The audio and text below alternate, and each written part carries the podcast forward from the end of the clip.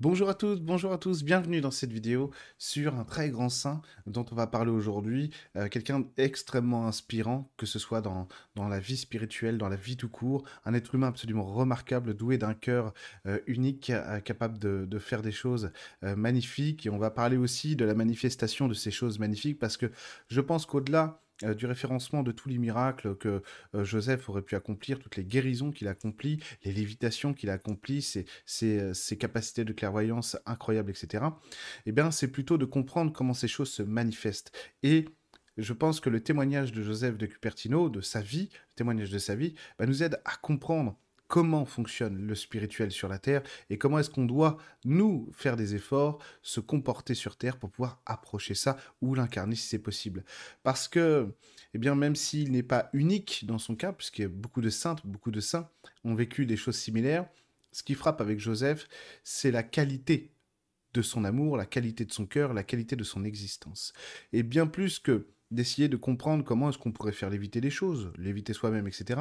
Euh, c'est-à-dire utiliser des méthodes comme c'est courant actuellement euh, lorsqu'on veut apprendre la spiritualité, c'est-à-dire essayer d'engranger euh, des capacités euh, sans but réel, eh bien, c'est de comprendre que tout ça est issu de quelque chose de plus grand. Et ça, Jésus, évidemment, nous l'avait annoncé dans le sermon sur, sur la montagne.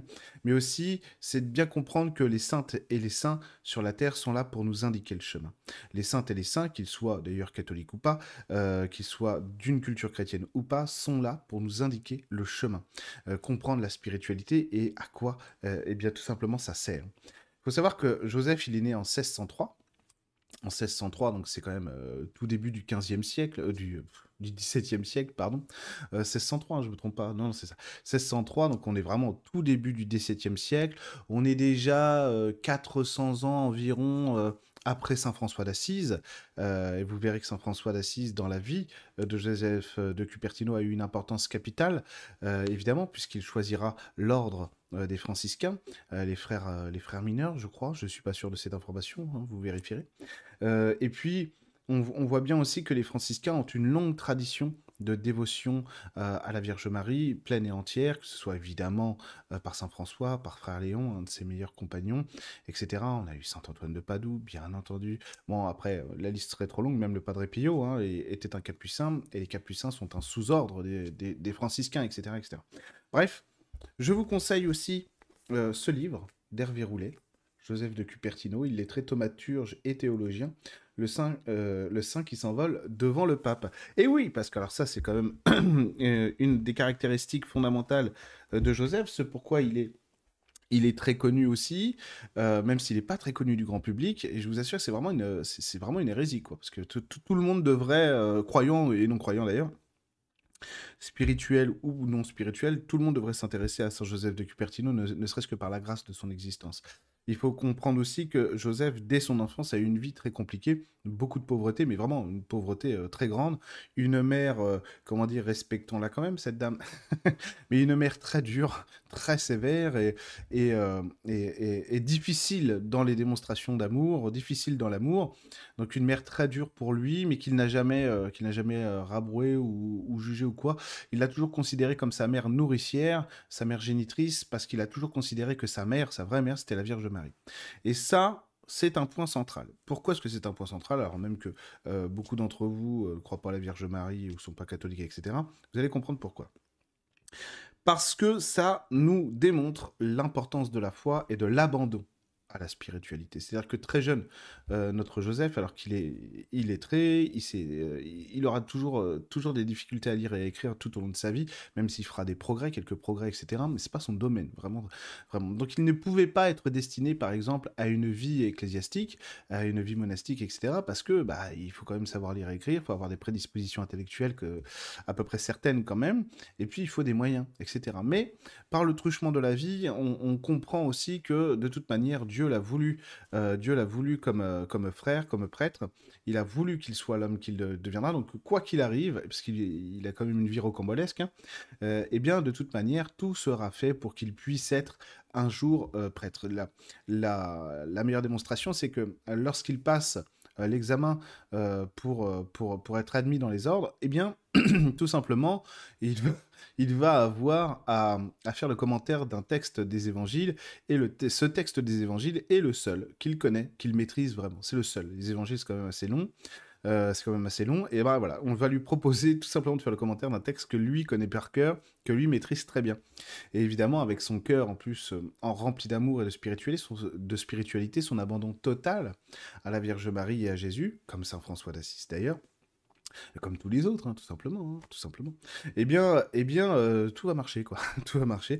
Donc, on comprend un peu comme le Padre Pio aussi, hein, parce que franchement, euh, même si tout, le monde sait la dévotion que j'ai pour le Padre, euh, l'amour que j'ai pour lui et la fidélité que j'espère, que j'espère l'honorer, en tout cas, eh bien, l'en honorer, eh bien, eh bien, effectivement, euh, on, reconnaît un peu le Padre Pio là-dedans, mais bon, euh, mais bon, il y a quand même, il y a quand même quelque chose de spécifique à, Joseph de Cupertino qui est très impressionnant dans la dimension euh, de l'amour, dans la dimension humaine de de, ce père, de ce frère, de ce frère franciscain, parce qu'il a, il a toujours souhaité obéir. Ça, c'est la plus grande des tâches qui, qui, lui a été durant toute sa vie, il a toujours obéi à tout de manière, euh, de manière très, euh, très joyeuse. Et cette obéissance, il faut bien la comprendre. C'est pas une obéissance passive, idiote, stupide, etc. Non, c'est la clé en fait qui nous amène vers la spiritualité. Alors même que nous, en 2023, on est extrêmement nombreux à vouloir manifester euh, du contrôle dans la matière. on va s'en défendre, on va dire non, non, moi je, je, voudrais des perceptions subtiles pour aider le monde, etc. Mais on est tous voilà. Mais en réalité, en réalité, on est beaucoup en fait dans la consommation actuellement, même si on s'en rend pas compte parce que même les gens les meilleurs ne voient pas forcément. Euh, aujourd'hui, on est très touché par le monde occidental, très touché, très influencé par tout ce qui s'y passe, etc. Même inconsciemment, et du coup, on en oublie en fait que la vraie dévotion, c'est une dévotion d'amour. Ça veut dire qu'on accomplit les choses par amour et on s'en remet entièrement à elle. Et ça, toutes les saintes, tous les saints ont toujours vécu comme ça, ont toujours opéré euh, leur existence de cette manière-là, c'est-à-dire l'abandon total à Dieu à l'amour, tout simplement. Euh, que ce soit Jésus, Marie, etc. Puisque là, on est quand même dans le cadre de saints catholiques. Mais en tout cas, toujours cet abandon total. C'est-à-dire, euh, comme Jésus l'avait dit au Jardin des Oliviers, euh, sentant sa fin arriver et le fait que la dénonciation de Judas venait d'avoir lieu et que on venait le chercher pour le capturer, etc. Et bien sûr le crucifier, le torturer, le crucifier ensuite, il dit à Dieu, voilà, que, que ce soit ta volonté mais pas la mienne. Éloigne de moi cette coupe, mon Dieu. Mon Père, éloigne de moi cette coupe, mais que ce soit ta volonté, pas la mienne.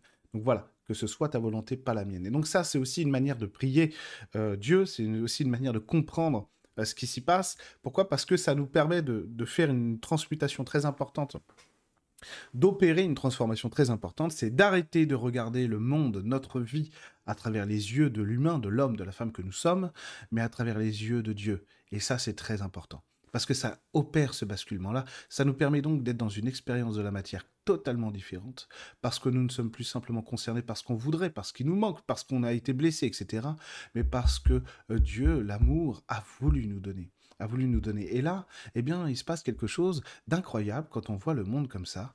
On ne souffre plus. Au contraire, on est heureux, on est aimé, on aime, etc., etc. Vous voyez? Et eh ben voilà, tous ces saints toutes ces saintes nous montrent le chemin, hein, de par le monde, hein, de par le monde et de par toutes les cultures, religieuses ou pas d'ailleurs. Donc ça, il y a toujours cet abandon-là au spirituel. Que ce soit des chamans, etc., etc., c'est toujours la même chose. Et Joseph, du coup, eh bien, lui qui est simple en esprit, mais euh, intellectuel, pas simple en esprit euh, euh, de l'intelligence, mais évidemment, vous, le mettriez dans une salle de classe aujourd'hui, ce serait sûrement le bonnet de la classe, alors même qu'il est d'une intelligence extrêmement rare et très fine. Et vous voyez aussi le combat qu'il y a actuellement dans nos, dans nos sociétés occidentales, c'est que on juge les gens à travers leur leur capacité intellectuelle, euh, etc., sans penser que l'intelligence n'est pas le mental, n'est pas l'intellect. Il en fait un peu partie, mais c'est sûrement la partie la moins intéressante, la moins, la moins euh, performante de l'intelligence. L'intelligence, c'est beaucoup de choses dans un être humain. Et, donc Joseph, évidemment, lui, il est habité par une intelligence qui n'est pas de ce monde, et alors il comprend tout avant tout le monde, etc., etc. évidemment, c'est le frère volant, Joseph de Cupertino. C'est-à-dire qu'il a l'éviter, mais un nombre incalculable de fois, euh, tellement de fois qu'il y a des centaines de témoins de ces lévitations. Euh, il, y en a, il, y en a, il y en a un nombre incalculable qui sont attestés. Il a même lévité devant le pape de l'époque, devant des ducs, des princes, des princesses, etc., devant des foules d'anonymes, etc. Et alors, qu'est-ce qui faisait que notre bon Joseph l'évitait? Vous allez comprendre, parce que c'est très intéressant.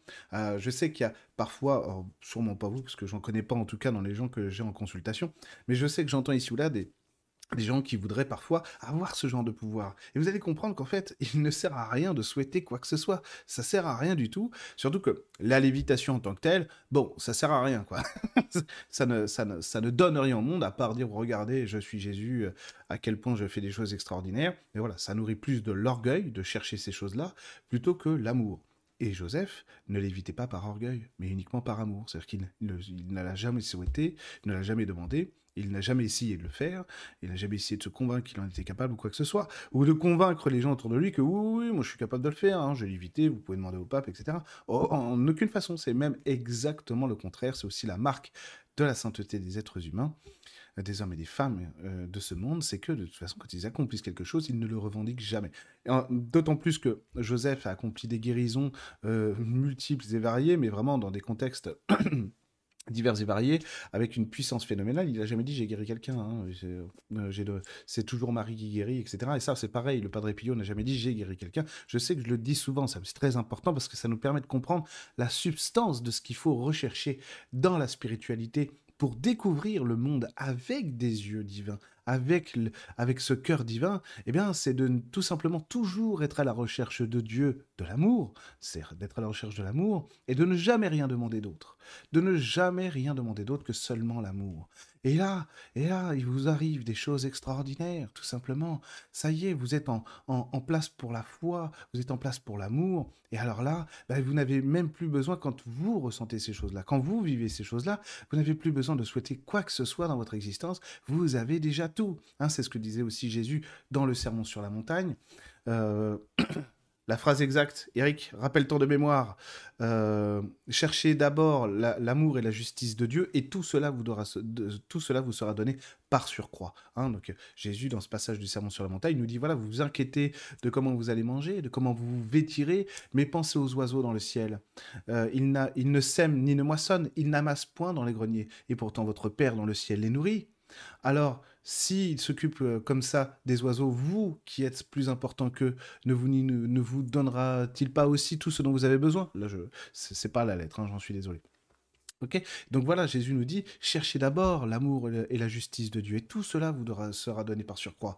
Alors, comment est-ce qu'on sait que ça marche? Mais il y a tellement de saintes et de saints sur terre qui l'ont fait qu'on sait que ça marche, tout simplement, parce qu'ils ont tous vécu dans cette science-là. Évidemment, Saint François, Saint François au, premier chef. Alors c'est pas le premier bien sûr, mais Saint François est d'une importance capitale. Faudrait que je fasse une vidéo sur Saint François d'Assise un jour, parce que vous ne vous rendez pas compte de l'importance de Saint François pour la paix dans ce monde.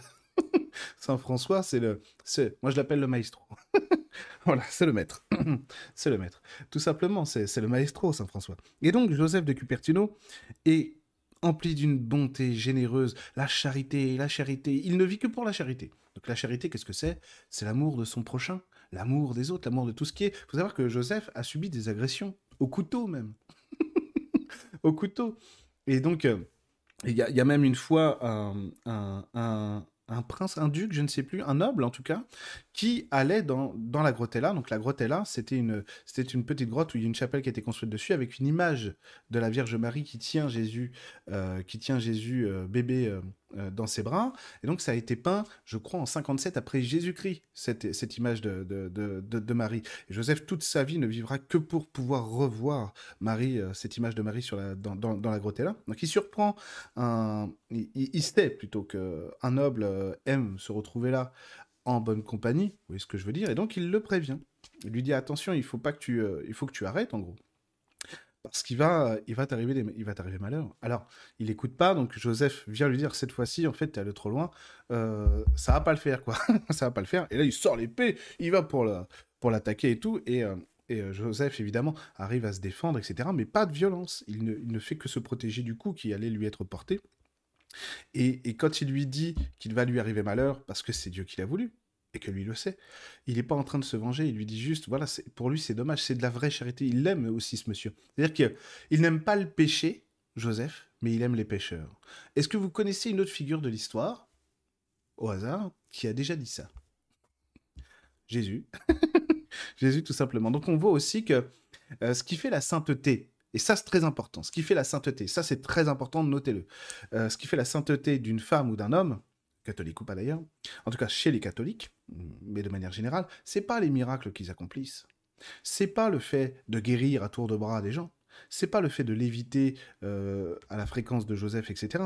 C'est pas la bilocation. C'est pas la clairvoyance absolue. C'est pas ça qui fait la, sainteté des êtres humains.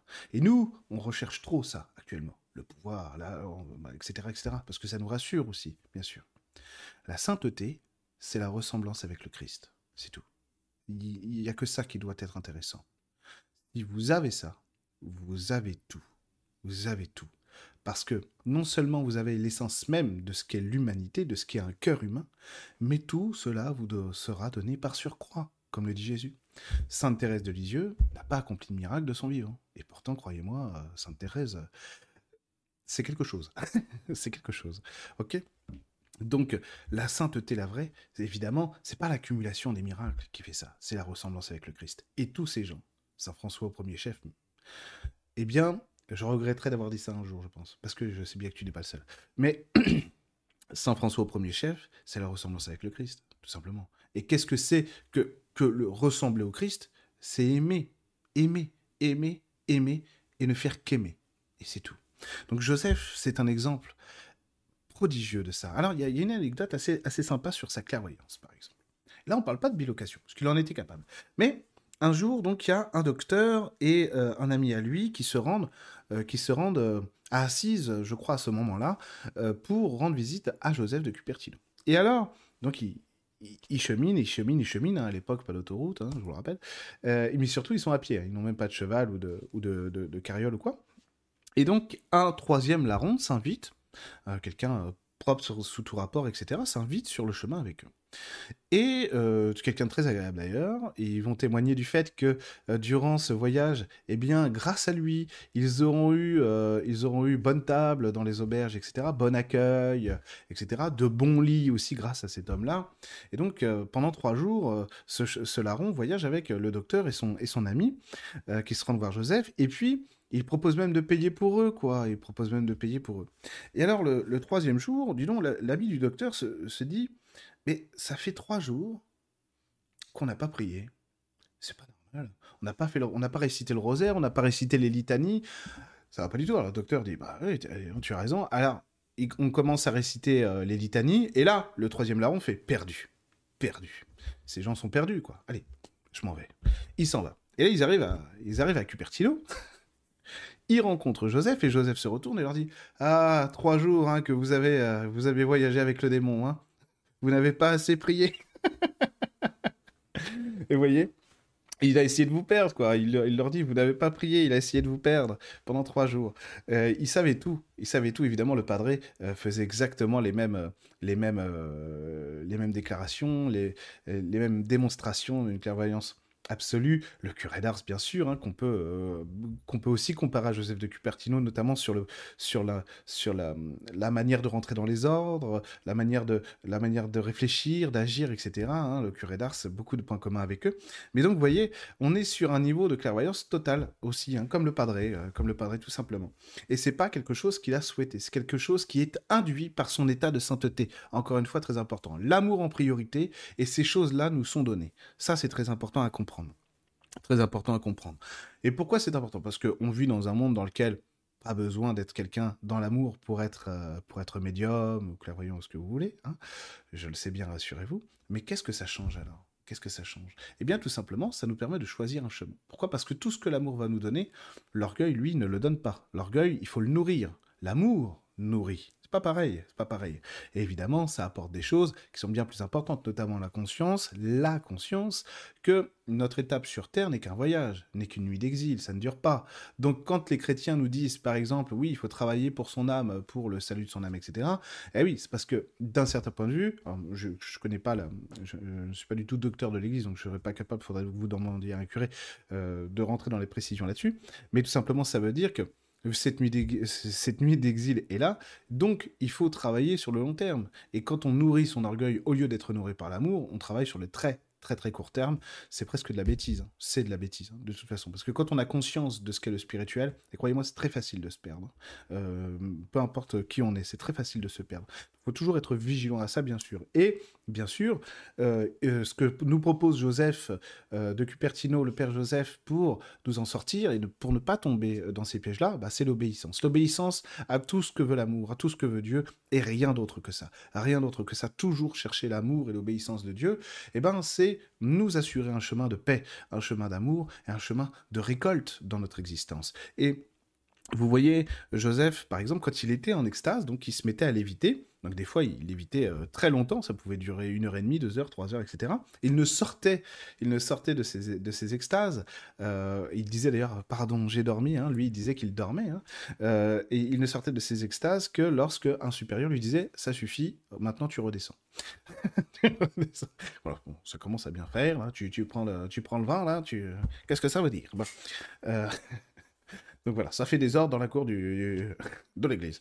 Euh, et, donc vous voyez, l'obéissance, même, alors même qu'il est en extase, est incapable, hein, ça il l'a dit, incapable d'entendre ce qui se passe à l'extérieur, et eh ben c'est la sainte obéissance qui le faisait redescendre. Mais c'était pas sa volonté non plus, quoi.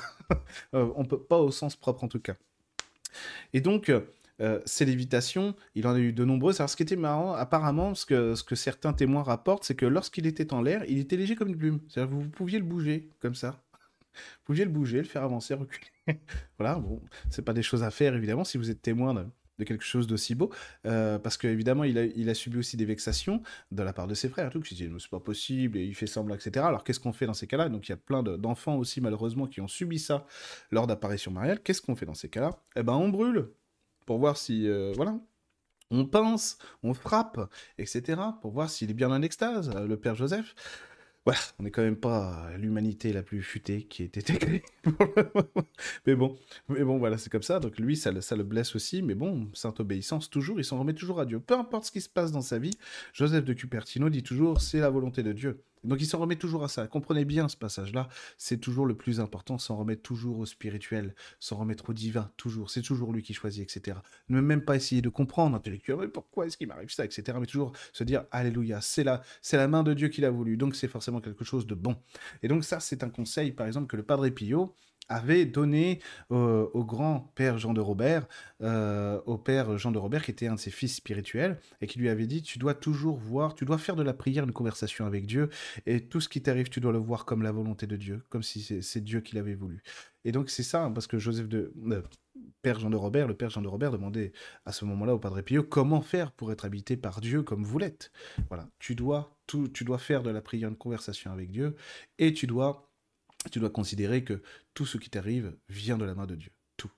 Même quand ça va pas. Comme ça, tu auras une confiance totale en lui, et par cette confiance totale en Dieu, tu auras cet abandon qui te fera être habité par Dieu. Tout simplement. Évidemment, Joseph aussi, euh, grand thaumaturge, grand guérisseur. Hein. alors là, il suffisait, un peu comme Jésus d'ailleurs, euh, pas du tout un peu, totalement comme Jésus, il suffisait de toucher aussi euh, une partie de son tissu ou, même de sa corde. Hein. Vous savez, les, franciscains n'avaient pas de ceinture, ils avaient une corde à la place, à la, place de la ceinture, ils l'ont toujours bien sûr. eh, bien, eh bien, il y avait des guérisons qui se produisaient comme ça, mais vraiment énormément de guérisons. C'est pareil, Joseph pouvait... Alors Joseph, il y a un cardinal dont j'ai oublié le nom. un cardinal dont j'ai oublié le nom, qui, euh, qui envoie une lettre, qui écrit une lettre à Joseph parce qu'il est très tourmenté, ce cardinal. Donc ça va pas du tout, quoi. Donc il, il, écrit sa lettre, il la cache. Hein, vous savez, à l'époque, on cachetait les lettres, hein, comme dans Game of Thrones, pour ceux plus érudits d'entre vous. Et du coup, il donne, il donne la lettre à son secrétaire pour qu'il aille la poster à la poste de l'époque. Je ne sais pas, au FedEx de l'époque. Euh, et le secrétaire lui donne une lettre. Tiens, une lettre c'est une lettre de Joseph de Cupertino. Incroyable. Il a anticipé. Et effectivement, dans la lettre qu'il vient de recevoir, alors même qu'il n'a pas encore envoyé la sienne, Joseph lui répond point par point à tous les problèmes qu'il avait écrits dans sa lettre avant même de la poster. Point que euh, Padre Pio aussi euh, faisait, ça, ça lui arrivait aussi au Padre Pio. Euh, il disait, même sans qu'on lui parle, vous direz à la personne qui vous a parlé l'autre jour que telle chose sera machin, etc., etc., qu'elle s'en inquiète pas, machin truc. Incroyable. Voilà. Padre Pio faisait aussi quelque chose, c'est que il disait à son directeur euh, spirituel écrivez-moi en français. Je sais que ça je sais que ça embête l'ennemi. Écrivez-moi en français alors même qu'il parlait pas certaines langues euh, je crois que euh, son directeur spirituel parfois lui parlait en grec aussi. Il parlait pas le grec je crois le padré. Mais il comprenait tout c'est-à-dire qu'il comprenait même pas besoin. Alors là c'est un autre stade hein. il y a des gens qui vont apprendre des langues très vite etc ou parler toutes les langues par l'opération du Saint-Esprit. Bah c'est encore autre chose. Même pas besoin d'apprendre. Je comprends. C'est assez extraordinaire. Donc on voit ça avec Joseph de Cupertino. C'est aussi donc toute cette bonté, il n'arrête de cesse que d'être toujours dans cette charité et la pauvreté la plus extrême. Pourquoi la pauvreté la plus extrême? Eh bien tout simplement pour ne rien avoir de ce monde. Et comprenez bien quelque chose. Ça signifie que ce que voulait le Père Joseph, c'est être, être à la lettre près ce que Jésus nous avait dit, vous vivez dans ce monde, vous n'êtes pas de ce monde. Vous n'êtes pas de ce monde. À comprendre ce monde des humains, tel que nous on le construit, tel que nous on le voit, tel qu'on le conçoit. Parce qu'évidemment que les humains sont de ce monde, mais les humains du cœur, les humains de l'amour, c'est l'amour qui est de ce monde. Pas la violence, pas la méchanceté, pas la haine, pas la rancune, pas la jalousie. Et alors, où est-ce que je voulais en venir? Ah la pauvreté, la pauvreté, tout simplement, eh ben, il a fait sienne à 100%, comme tous les saints et, toutes les saintes, c'est toujours la même chose. Hein. à chaque fois, c'est une ressemblance, une ressemblance euh, incroyable avec le Christ, quoi. Donc ils sont le Christ, littéralement. Le Padre était le Christ. Évidemment, Joseph de Cupertino était le Christ. Saint François, euh, évidemment, était le Christ, et tant d'autres, et des femmes aussi, bien sûr, bien sûr. Donc, si vous voulez, si vous voulez, ce que Joseph nous témoigne avec la pauvreté, c'est l'obéissance absolue à une règle, c'est que tout ce qui vient, tout ce qui pourrait venir contrecarrer son adoration à Dieu doit être écarté. Donc il ne veut rien du tout. Quand on lui donne de l'argent, il le refuse. Quand on lui donne une nouvelle tunique, il la refuse. Il n'accepte de nouvelles tuniques euh, que par ordre de ses supérieurs. Si, si, euh, celle-ci, elle est en lambeau, tu en prends une autre. D'accord. Mais, mais il dit parce que sainte obéissance, j'obéis. Mais sinon, sinon, il lui serait resté avec ses lambeaux. Hein. Il y a, on, ça, on peut retrouver aussi un peu de Saint Charbel, qui est un saint absolument magnifique. Si vous ne le connaissez pas, Saint Charbel, ruez-vous sur les bouquins, sur les livres, tout ce qui parle de Saint Charbel. Mon Dieu, mais de l'amour, mais de l'amour total, de la bonté, de la beauté. Il y a tellement de, de gens extraordinaires à travers l'histoire, euh, des, des, gens, mais vous vous rendez compte la chance qu'on a d'avoir des, des, témoins privilégiés de l'amour divin sur la terre, comme, comme ces femmes, comme ces hommes, c'est extraordinaire, c'est extraordinaire, quoi. C'est extraordinaire. Alors Joseph, bien sûr, lorsqu'il l'évitait, euh, était en extase et ne se rendait compte de rien. C'est-à-dire qu'il était absent au monde. Hein à ce moment-là. Et euh, il a eu des lévitations qui parfois alors, se produisaient pendant la messe, bien entendu, durant la célébration de la Sainte Eucharistie. Alors des fois, il se levait simplement de 25 cm. Donc tu avais le, frère à côté qui, euh, lui sert la messe. Il a, il a grandi là. il a pris 25 cm, dis donc. Et non, c'est parce que voilà, il se, il, il se il évitait, quoi, il se levait. Donc euh, ses pieds touchaient plus par terre pendant notamment la Sainte Eucharistie, le moment de l'Eucharistie durant la messe etc. Le moment de sanctifier les offrandes, etc. Bref, euh, le pain et, le vin, hein, le corps et le sang du Christ.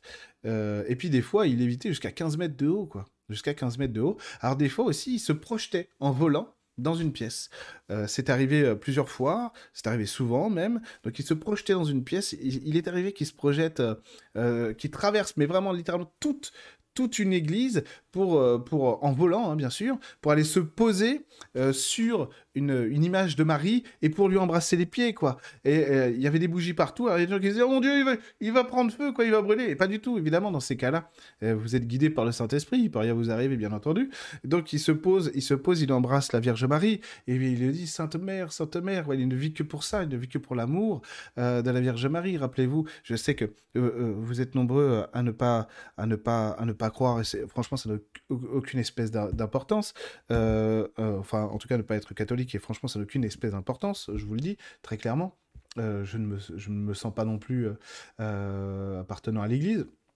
Mais Marie, quand on lit les évangiles, quand on médite le rosaire de Marie, voilà, on sait à quoi elle a été appelée au moment de sa mort, au moment de rentrer dans les mondes spirituels, au moment de rentrer au paradis par son Fils, Jésus.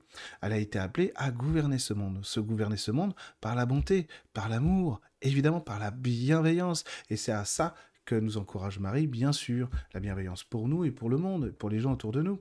Alors c'est à ça qu'elle nous encourage. Donc euh, Joseph, lui, qui est complètement en fusion avec tous ses sentiments, avec tous ses états d'être, bah, ne peut que reconnaître en Marie euh, euh, sa, sainte, mère d'amour, encore plus grande que lui, bien entendu. Et donc, à chaque fois qu'il a une image de Marie, ou qu'il est, il appelé comme ça en spiritualité dans, son cœur à quelque chose, ça, lui, ça lui rappelle cet amour, il rentre en extase et il se, met à se lever il se met à, l'éviter, à voler dans la pièce, même par moments, sans absolument avoir le contrôle, ni sur son corps, ni sur sa volonté. Ça n'est plus lui qui gouverne.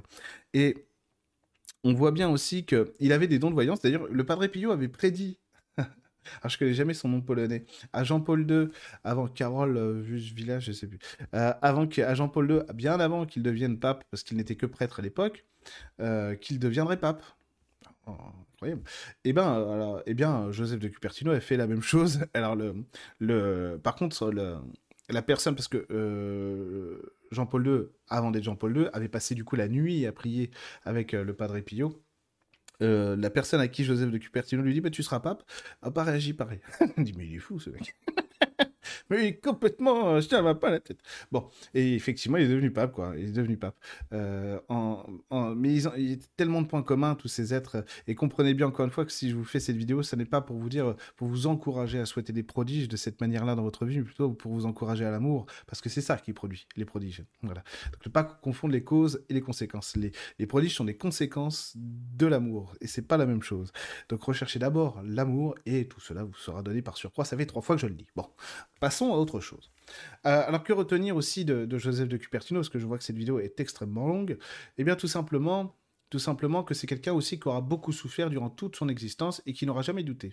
Qui n'aura jamais douté puisqu'il a cette fusion au divin. Il a été ballotté d'une place à l'autre, de Rome à Naples, à, à Fonsobronne, à Cupertino, à la Grotella, à Assise, etc., etc., sans broncher. Jamais. Jamais, jamais. D'ailleurs, la première fois qu'il arrive à Assise, ce me semble, il arrive à Assise. je ne me rappelle plus trop du contexte, mais je crois qu'il est un petit peu, euh, il est un petit peu, euh,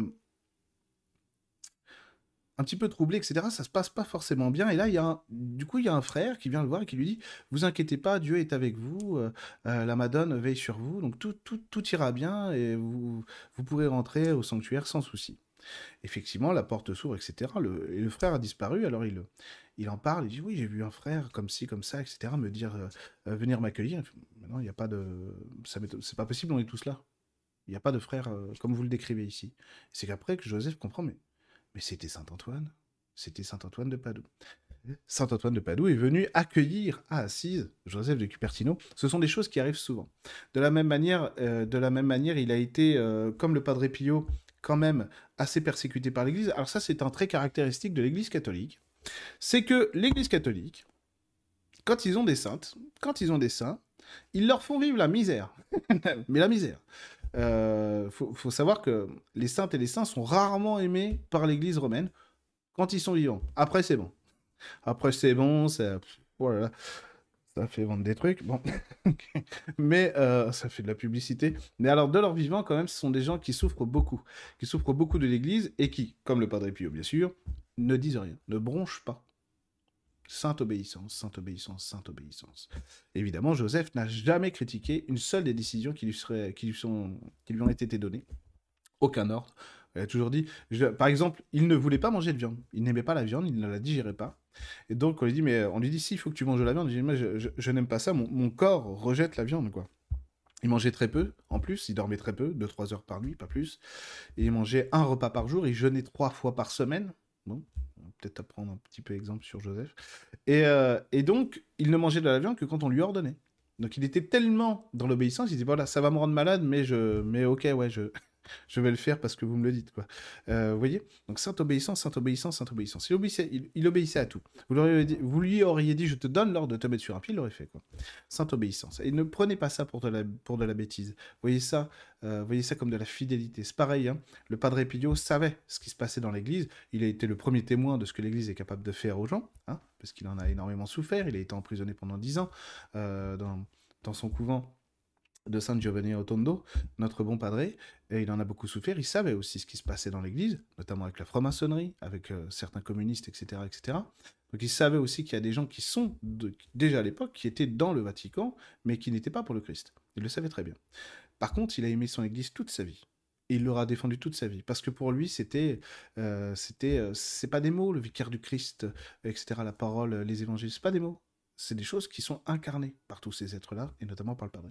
Donc, ce sont des gens qui ont une dévotion euh, qui dépasse la simple volonté propre. Et le dépassement de notre propre volonté est très important, très important pour monter en spiritualité, pour voir la vie comme il faut. Il ne s'agit pas de rentrer dans le martyr, d'accepter de souffrir, il ne s'agit pas de ça. Il s'agit d'accepter que tout ce qui doit venir de nous et en nous ne doit être que de l'amour et seulement de l'amour. Et à partir de là, votre vie va changer radicalement.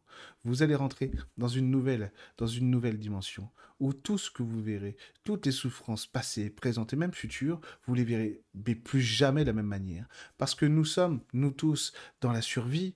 Dans la survie, on a peur de manquer, peur de ce qu'on n'a pas. On souhaiterait ci, on souhaiterait ça. On est projeté vers ce qui nous manque en, en pensant à notre futur ou vers ce que l'on souhaiterait avoir pour nous. Tous ces gens n'ont plus ça. Tous ces êtres n'ont plus ça.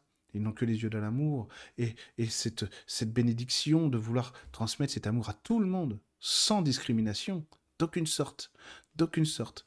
Hein, comme je le disais, par exemple, Joseph n'aime pas le péché, mais il aime les pécheurs, comme Jésus. Rappelez-vous, euh, les évangiles, la scène où les pharisiens surprennent Jésus mangeant euh, avec des pêcheurs à la table de Matthieu, chez Matthieu, etc. Et que Jésus leur dit, mais où doit se trouver un docteur? Auprès des malades. Eh bien voilà, moi, je suis, je suis venu, je suis là pour être auprès des pêcheurs. C'est beau, hein? Voilà, l'amour, l'amour, Seigneur d'Agoné. Voilà. tout simplement, tout simplement. Donc, c'est aussi ça, en fait, qui doit nous inspirer dans, dans cette vie euh, de, Saint Joseph de Cupertino. C'est cette bonté, cette joie euh, tout le temps communicative, euh, cette intelligence rare, fine, il savait tout, cet homme. Il savait tout. Il savait tout. Et il savait tout parce qu'il était, il était béni par cet amour. Parce que cet amour, c'est la seule chose qu'il désirait. Il ne voulait rien sur terre, rien posséder. Il n'avait rien à lui. Il dormait sur des planches en bois euh, recouvertes d'une peau d'ours. Hein. Oui, je suis désolé pour les défenseurs des animaux, mais bon, c'est le XVIIe siècle. Euh, et, c'est tout. Il ne voulait rien d'autre. Il ne voulait rien d'autre. Donc euh, c'était quelqu'un qui voulait même pas manger en fait, hein, qui, qui, mangeait par obligation, par obéissance, mais il, s'en serait passé. On lui disait de manger, donc il mangeait. Euh, voilà, même des légumes, il disait voilà, il mangeait. Et puis alors il gardait tout, c'est-à-dire que même ce qui restait, il disait voilà, gardez-le pour plus tard, etc. Il donnait tout, il donnait tout, donc euh, en sachant que, en sachant que du coup, bah, quelqu'un comme lui, à l'époque, a attiré énormément de monde, parce que dès qu'il arrivait quelque part, eh ben, c'était l'effervescence, hein, c'était Joséphie, euh, etc. Donc tout le monde voulait le voir, bien sûr, les têtes couronnées du, monde entier. Il a converti le duc de Brunswick, je crois, euh, au catholicisme, alors que bon, il était venu avec un pasteur, donc pasteur protestant. Et lui était même lui-même pasteur, puisque à l'époque, euh, l'Allemagne, l'Allemagne était luthérienne, etc. Et donc, ils viennent à Troyes, le, le duc, le duc ou le prince, je crois que c'est un prince, je crois que c'est encore plus grave, parce que normalement, il faut avoir l'autorisation du pape pour ça.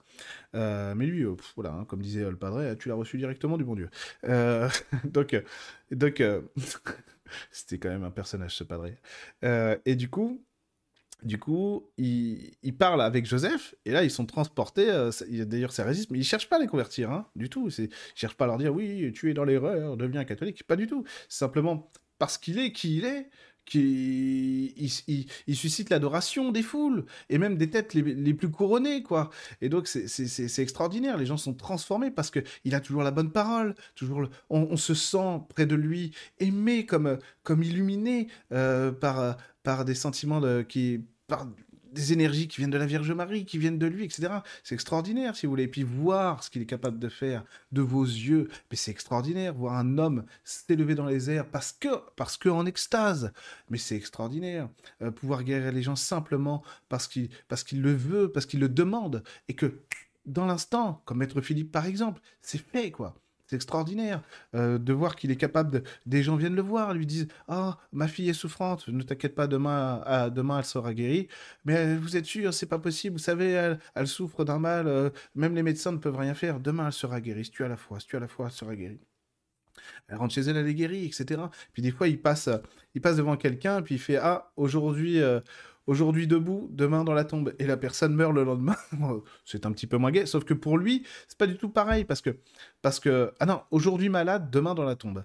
Et euh, euh, même pas ça, non, c'est même pas ça qu'il dit. Ça, il a dit aujourd'hui debout, demain dans la tombe, puis à un moment donné, il dit aujourd'hui malade, demain au paradis. Et lui, pour lui, c'est pas du tout triste. Il dit Ah, le paradis, quel le paradis, le paradis, quelle joie, le paradis. Il est heureux pour cette personne qui repart chez elle. Ce n'est qu'une nuit d'exil, la terre. Ce n'est qu'une nuit d'exil, ça ne dure pas. Et ça, c'est vrai que je pense que c'est quelque chose qu'il faut ancrer dans nos esprits. Ici, ça ne dure pas. Donc, autant faire ce qu'il y a, y a de mieux pour soi, vivre, vivre d'amour et, et aimer vivre, tout simplement. Euh, et du coup, vous voyez, il fait, il fait des choses comme ça. Donc tout le monde lui court après, lui court après. Mais lui, on ne recherche absolument pas ça. Il veut juste le bien pour tous, célébrer la messe, aimer voir les gens, les trouver beaux, euh, comme Saint François, de toute façon. C'est ça qu'il veut. Et alors, du coup, bah, ça plaît pas beaucoup à l'Église. Dire, ah non, ça commence à bien faire, etc. Euh, on n'aime pas ça, quoi. On n'aime pas ça. Surtout qu'on n'est pas au fait de sa sainteté. On, croit que quelqu'un, il y a des gens qui pensent à des subterfuges. le prince dont je vous parlais tout à l'heure, lorsqu'il célèbre la messe, il, le prince allemand, il célèbre la messe, il s'élève, il n'y croit pas, il sort l'épée, le, prince. Et puis il, regarde s'il y a des fils quelque part, quoi. Évidemment non. évidemment Et, du coup, euh, on le fait, on le fait beaucoup bouger pour éviter les mouvements de foule, que ça devienne un phénomène, etc. Lui obéit. Lui, il obéit évidemment, d'une gentillesse, d'une douceur, d'une passivité dans l'amour, vous n'imaginez pas. Et, du coup, il est ballotté en plus, c'est quelqu'un qui a une santé fragile. Et puis qui, au, bout d'un moment, même s'il est mort qu'à 60 ans, 1663, bah, il prend de l'âge. Vers la quarantaine, cinquantaine, c'est plus dur pour lui de se déplacer, puis il se déplace à pied. Il faut savoir que lui, il ne marche que pieds nus ou avec des sandales, mais il préfère être pieds nus, etc. Donc c'est très compliqué. Donc il va de ville en ville, et même quand il arrive dans le plus grand secret en pleine nuit, etc., les gens savent qu'il est là. C'est-à-dire qu'on commence à se dire, il se passe des choses ici. Euh, est-ce que ce serait pas le saint dont on, nous a parlé, etc. Faut qu'on aille voir. Alors à chaque fois on dit, non, non, il y a personne, il y a personne, il y a personne. Et au bout d'un moment, à tel point que euh, même les têtes couronnées sont interdites de visite à Joseph. C'est-à-dire qu'on leur interdit littéralement, non, il n'est pas là, vous ne le verrez pas. Mais je sais qu'il est là. Il n'est pas là, vous ne le verrez pas. Même des têtes couronnées. Alors que, croyez-moi, à l'époque, bon, c'est quand même important. On dit pas un, frère franciscain euh, recale pas comme ça une tête couronnée, ne serait-ce que parce qu'elle pourrait aider l'ordre, etc., etc. Puis il y a des enjeux politiques, bien sûr. Puis l'Italie de l'époque, c'est pas l'Italie d'aujourd'hui. L'Italie de l'époque, c'est euh, une Italie sclérosée. Il y a plein de, royaumes, etc., etc. Euh, c'est différent, comme l'Allemagne de l'époque d'ailleurs. Donc vous voyez, c'est pas facile. C'est pas facile pour lui, mais lui, il n'aura de cesse que d'aimer ça, que de que de vivre, que de vivre d'amour. Et puis alors, il est toujours toujours à prier, même quand il n'est pas en prière, toujours toujours à rendre hommage, etc., à aider les autres, la charité, l'amour du prochain, l'amour du prochain. Donc voilà, pour cette vidéo un peu de présentation, je ne suis pas vraiment rentré dans les détails, mais j'avais vraiment envie de vous donner l'eau à la bouche sur ce que sur ce que l'amour est capable de faire, sur ce que l'amour est capable d'induire chez nous, et que ces choses, il ne faut pas les chercher, il faut chercher l'amour, il faut souhaiter l'amour en nous et pour les autres autour de nous, même les gens les plus méchants. En tout cas, je vous remercie d'avoir suivi cette vidéo. Franchement, n'hésitez pas à la partager, ça me ferait vraiment plaisir parce que vous savez, ce sont des sujets dont je parle peu, qui me tiennent énormément à cœur, des choses que je vis tous les jours dans ma vie privée euh, que grâce à Joseph, je peux témoigner, etc., avec mon bon padré et tous les autres, etc. Je ne me réclame absolument pas des miracles de Jésus, euh, de, de Joseph ou, de, ou du padré, bien sûr. Je vous témoigne euh, de, de, de mes propres pratiques de la spiritualité, ce dont je ne parle jamais. Je ne vous parle que de que de choses, que de choses que, j'ai déjà bien éculées depuis longtemps et, et je commence petit à petit à rapprocher mon intimité euh, de vos yeux. Voilà. En tout cas, je vous dis à très bientôt